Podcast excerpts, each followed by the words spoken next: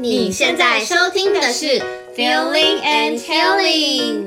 大朋友好，小朋友好，我是 Feeling，我是 Healing，欢迎来到中英绘本故事时间。这是一个给大人疗愈、孩子学习的空间。我们以绘本改编为题材，来培养共感力和同理心。用演奏去渲染，歌声去牵引不同的情境，带入感受，导出启发，获得心灵成长。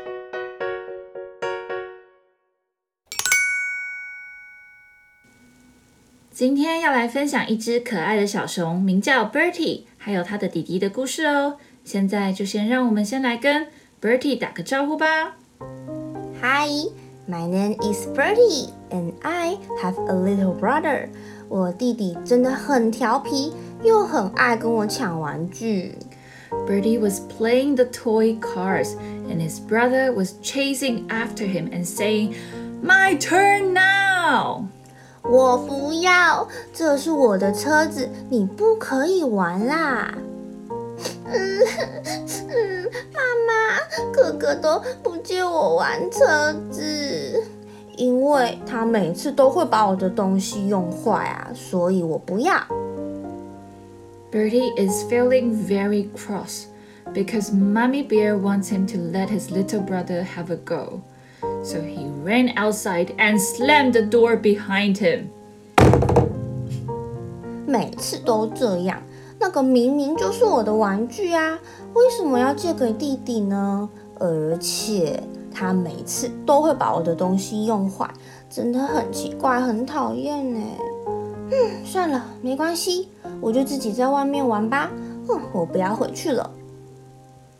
Bertie played by himself for a while. When he peeped through the window, he saw Mummy Bear making pancakes with his little brother. 哇哦，是松饼哎，好香哦，好想吃哦。可是，嗯，我才不要进去跟弟弟一起呢。算了，我去树上吹风好啦。今天晚上我都不要回家。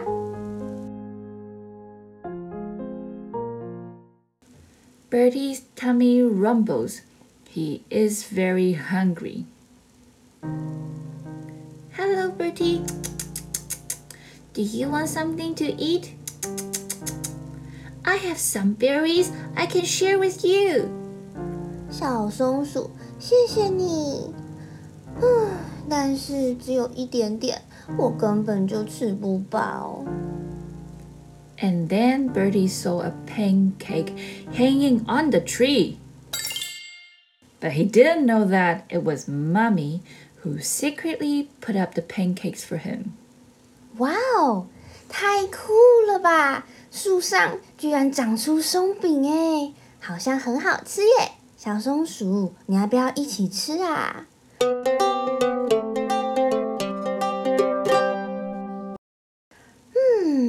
吃饱了，好满足哦。但是我怎么觉得好像变冷了呀？太阳下山了呀！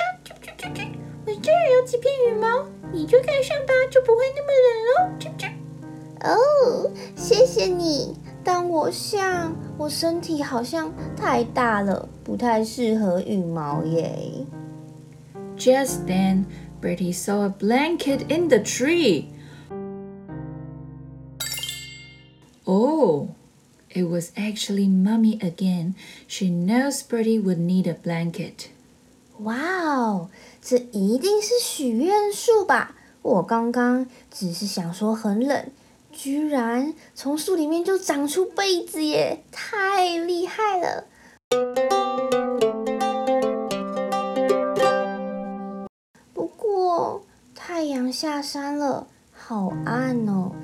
真希望有一盏灯。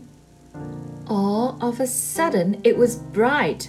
The light came from a lantern dangling nearby, but it was actually Mommy again. She knows it's dark outside. Bertie would need a lantern. 嘿，树上还可以长出一盏灯， 我想啊，这个真的是一棵许愿树哦，只要是想要的东西都可以变出来。But there was a silence all around. All the animals had gone to sleep.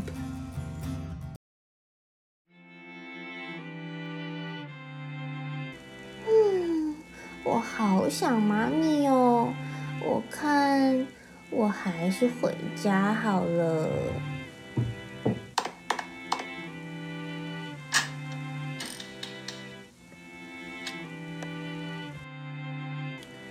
Bertie opened the door and he saw Mummy is actually waiting for his return.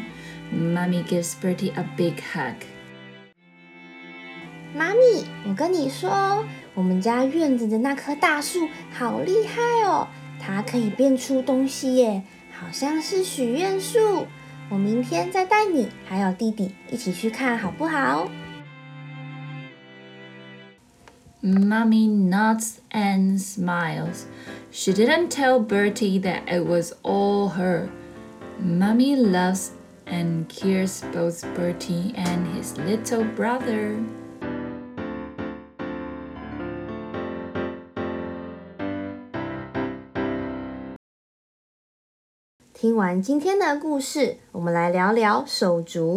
我发现几乎所有身边的朋友们都可能会有一个弟弟或者是妹妹，兄弟姐妹。嗯，对啊，其实跟从前比起来的话，好像现在是比较多独生子女哦。嗯，嗯，有时候我就会在想，只有一个孩子的家庭，孩子会不会有时候感觉比较孤单呢？嗯，家里如果孩子多，当然更热闹，但家长有时也就更头大啦。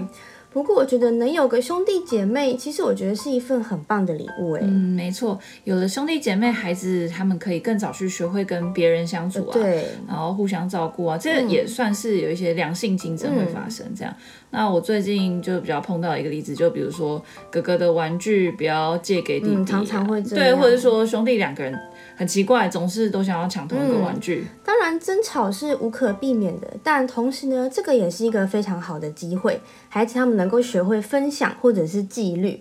那比如说哥哥在写作业的时候呢，那就给弟弟玩玩具。那当然哥哥做完，那我们就轮流这样子，嗯，这样也是更公平，孩子比较不会感受到不平等的对待。嗯，毕竟有时候我们是大人，就会说，哎，你是哥哥，或是你是老大，你就应该要让你的弟弟或妹妹这样子的话，嗯，那长久下来，家里的老大他就是会觉得心里比较不平衡，嗯，那老二也会相对比较霸道一些。嗯，所以家长如何安排家中资源的使用是很重要的哦。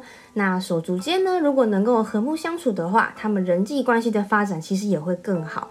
那在他们将来也能够更成功的与人去建立比较长久跟亲密的关系哦。嗯，再来就是差异化管教，其实指的就是说因材施教啦。每个孩子他们有兴趣的事物跟擅长的地方一定是不一样的，嗯、所以我们就尽量鼓励孩子往自己喜欢的方向去发展。对，就尽量要避免让孩子之间产生比较，像例如说姐姐喜欢运动。那妹妹喜欢弹琴，就让他们做想做的，我们就不要说啊，怎么不跟姐姐一样啊？这样子的话，对，因为其实这种言论是很伤孩子的，嗯，那甚至可能会引发他们开始有恶性竞争。嗯，爸爸妈妈呢，一定要时常提醒自己，千万不要互相比较，而是可以互相欣赏、鼓励。那最后一点是呢，一定要教会孩子要尊重你的兄弟姐妹。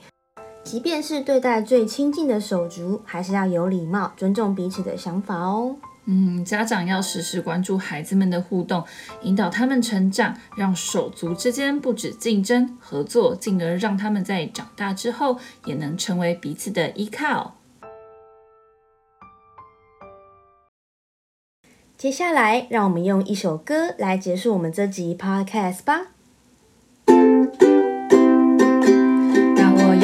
个兄弟姐妹，这是一件非常美好的事情。我们会一起玩耍，我们会一起学习，互相照顾对方就很棒。那今天节目就到这边结束喽，我们下集再见，拜拜。